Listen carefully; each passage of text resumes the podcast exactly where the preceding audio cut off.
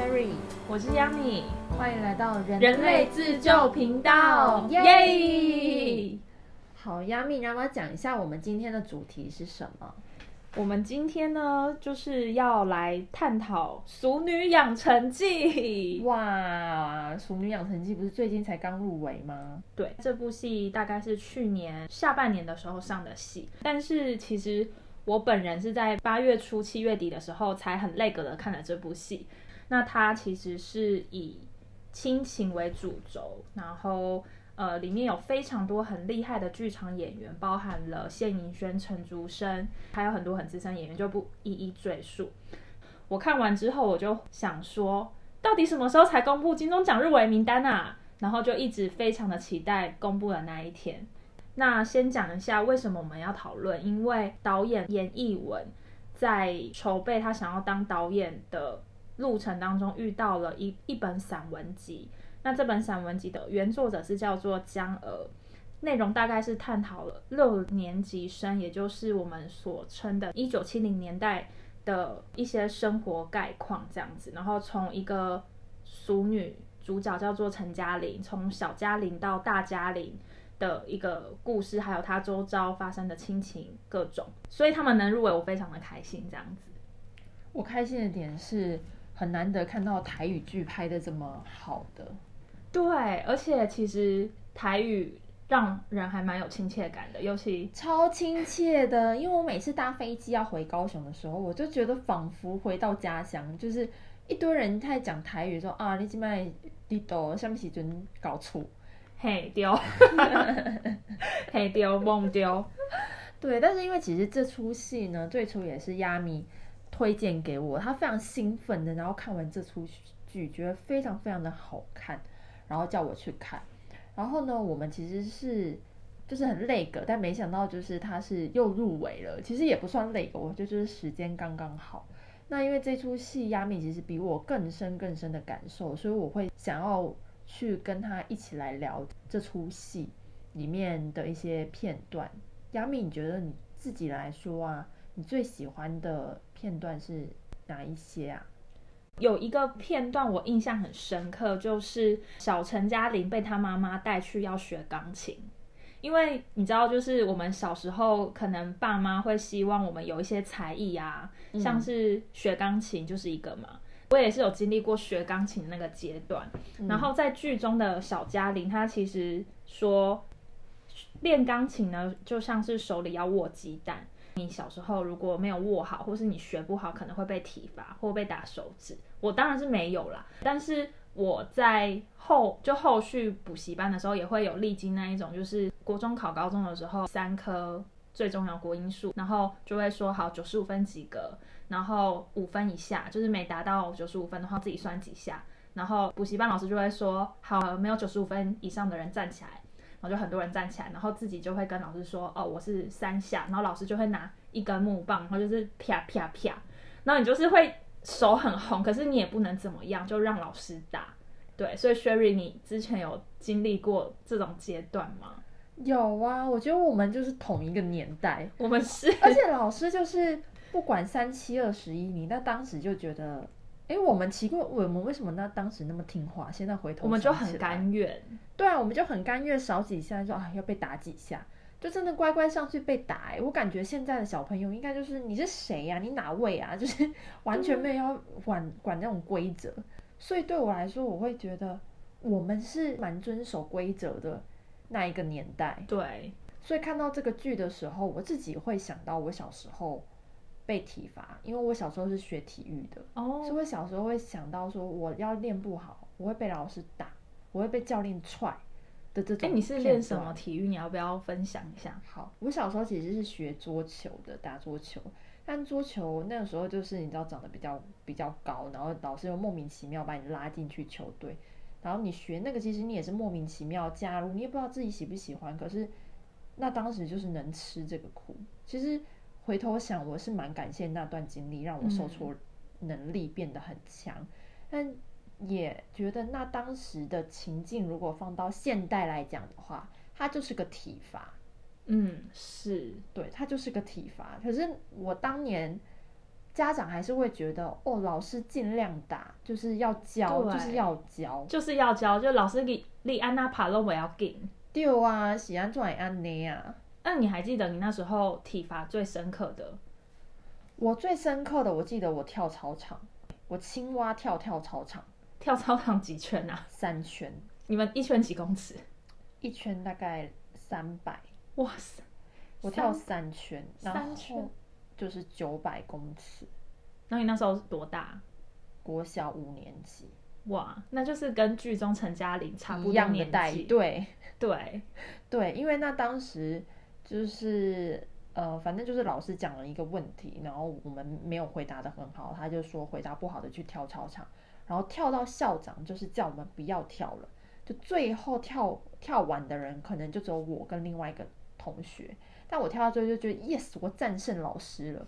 就是我战胜我的教练，我就是那个倔气在那边，我就觉得不行，我一定要就是做给你看。所以其实是不是也有可能是我们小时候这种甘愿，或是这种勇于接受命令吗？的这种体罚，或是甘愿就是好，因为我没有做到，我没有做到我承诺的，比方说九十五分，或是嗯嗯，教练的指令，所以我甘愿接受这个处罚。那你觉得对比到现在，因为像你有在带一些弟弟妹妹在工作上，会不会觉得可能他们不一定会遵守你的决定以外，他们会有一点就是耍耍，或是没有那么甘愿去接一个指令？对，我觉得你，我觉得你讲甘愿这件事情，其实很好，就是这个点很好，因为我们越来越讲自我发展，越来越讲自我的意念跟概念，所以其实很多小朋友他们其实是不太能接受别人指责他们，或是别人去要求他们改变，但是像我们就会觉得，哦，我们是愿意去听，或者是我们去接受这些东西。所以，我们即便不甘愿，我们也会表现出我们很像很甘愿。但我觉得现在的状况是，我不甘愿，我就是告诉你我不甘愿。就是就是要让你知道，对，就是要让你知道。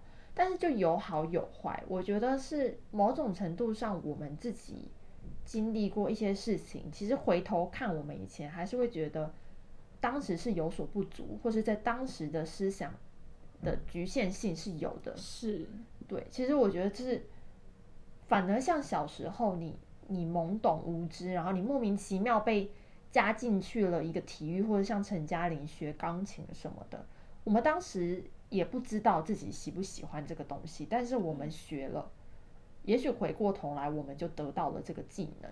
嗯，对。那除了这段戏以外，你还有对其他什么戏比较印象深刻的吗？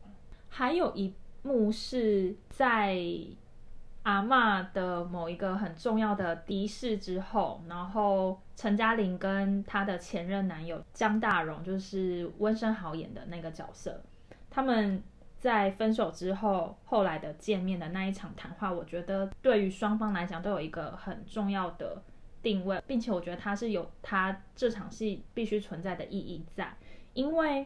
那时候我觉得陈嘉玲有一句话讲得很好，她说：“人生走到街看，不再见不一定是坏事，清清楚楚、轻轻放下或许会更好。”我觉得这句话不仅是在他那个年纪，就是七零年代六年级生，在四十岁这个年纪，也许你说他看感情，或者他经历了职场上面，他看过很多大大小小的各种事情之后，他对于感情可以有。这样的观念，可是我觉得也许不一定要等到风风雨雨，或是你经历过很多事情之后，才得到这样的人生智慧。我觉得这算是一种智慧，就是跟对方说清楚，然后说再见，某程度也是一种跟自己的和解。那我相信在戏里面，它当然是这样的呈现，但是我觉得对我来讲是很有共鸣和很有张力的，并且我也觉得它是非常有意义的一幕，因为对比到。自身的经验，自己本身也会比较赞同是这样的做法，就是跟自己和解，然后不一定要再见面，因为我们很清楚的知道，也很感谢彼此，就是陪伴过彼此过去的那一段时光。对，所以我觉得这部戏对于我来讲，我觉得还蛮印象很深刻，就是好好的感谢彼此，好好的放下，然后跟自己和解。那我也觉得还蛮 echo 到，就是徐伟宁有上过的一个访谈，然后他有讲到说，有时候我们在当下遇到的困难点，他其实你就会想着说，把自己可以做的事情都做了，然后你要把自己的时间轴拉长，比方说拉到五年后或十年后。你在那个时间点回头看，你就会觉得这些困难都会过去的，也许就比较不会这么的纠结。因为其实剧里面陈嘉玲还是有经历过，就是失恋五部曲嘛，就是什么愤怒，就心理学的假说，对，都会过去。要好好的体验当下，并且最后就是和解，我觉得这是还蛮重要的。我觉得《熟女》这出戏有趣，就有趣在它其实陈述的是。呃，七零年代对的一个故事，对我们来说会相对于比较遥远，但是其实很多的剧情或是很多的呃场景，都是我们小时候可能会有经历过的或看过的剧。但我们可以透过戏剧去了解那个时代背景下的一些文化，或者是那些那个时代背景下的价值观以外，也可以通过这出戏去反思。一些东西，除了这出戏对于可能四十岁的人来说是一个共鸣跟一个形式外，对于我们可能三十二十的年轻人来说，也是一种新的思考的启发点。如果我们没有去经历过人生，我们能不能通过戏剧去经历别人的人生呢？所以，其实我觉得看戏。看书、听故事这件事情本身就是在丰富我们自己的人生经验的一个过程。那这出戏对我来说，它就是一个这样的过程，所以我跟亚米诚挚的推荐大家这出呃叫做《熟女养成记》的台剧，然后希望他们也可以顺利的得奖。耶！耶，今天很开心。那今天节目就到这边啦。如果你喜欢我们人类自救频道的话，欢迎留言、订阅、分享哦。分享出去给你的亲朋好友，并且帮我们打出五颗星星。我们下次再见啦，拜拜，拜拜。